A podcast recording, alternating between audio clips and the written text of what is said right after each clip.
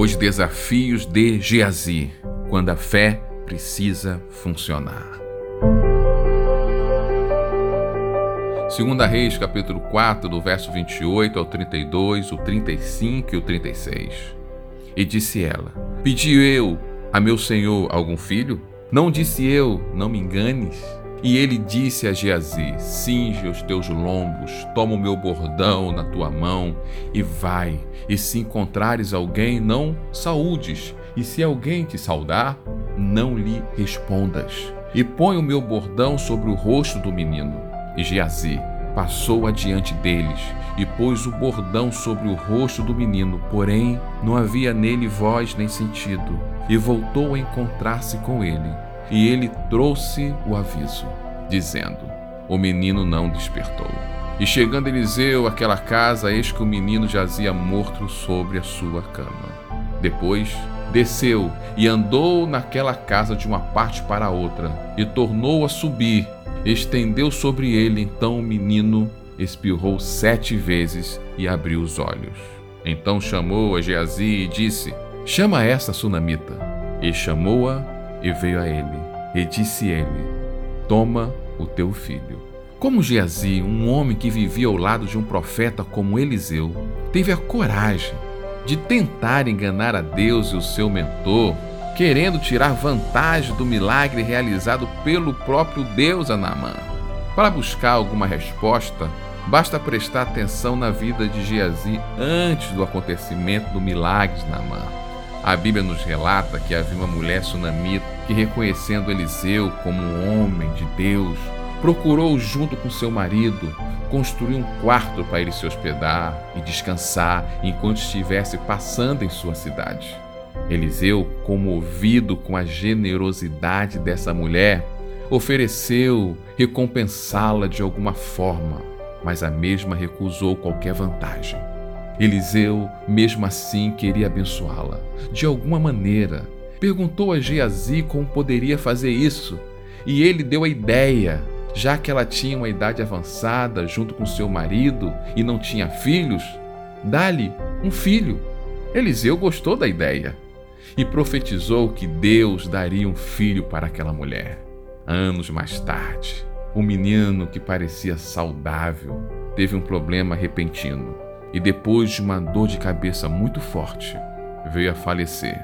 A mulher desesperada foi até Eliseu, que ficou comovido com a situação dela e mandou Geazi sair correndo sem parar. Não deveria nem ao menos falar com alguém no meio do caminho ele tinha que pegar o seu bordão e colocar no rosto do menino e orar e profetizar e declarar que aquele menino deveria voltar a viver. Aqui está o desafio de Geazi. Ele tinha a oportunidade de ser um instrumento de Deus. Ele tinha a oportunidade de não ficar apenas olhando Deus agindo na vida de Eliseu. Agora Deus poderia agir na sua vida.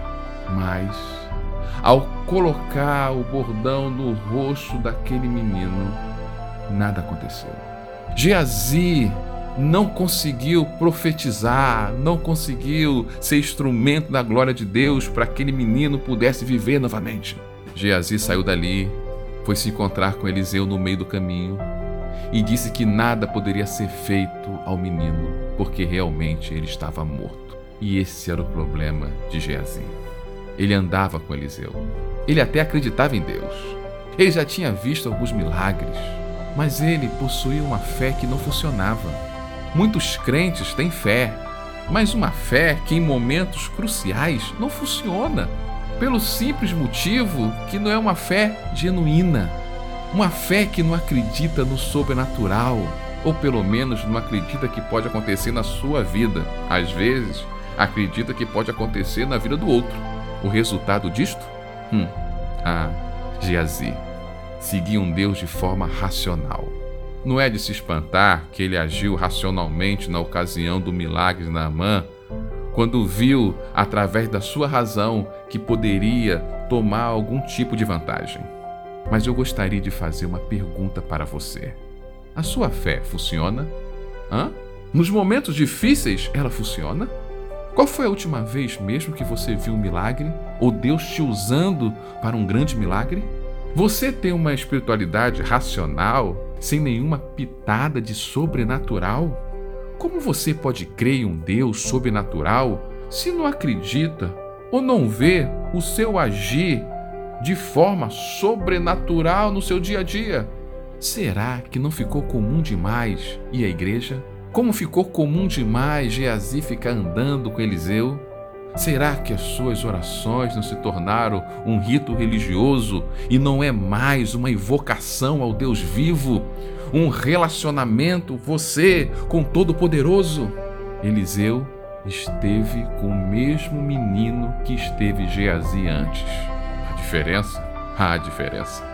A diferença que Eliseu orou e ele ficou curado. O Deus de Eliseu era o mesmo Deus de Geazi.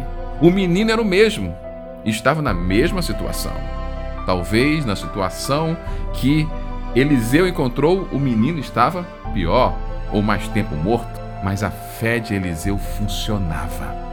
E ter uma fé que funciona é sempre fruto de um relacionamento real com Deus vivo como é o seu relacionamento com o Todo-Poderoso. Esta é mais uma reflexão para a vida, pois a fé vem pelo ouvir, mas a transformação pelo agir. Deus te abençoe.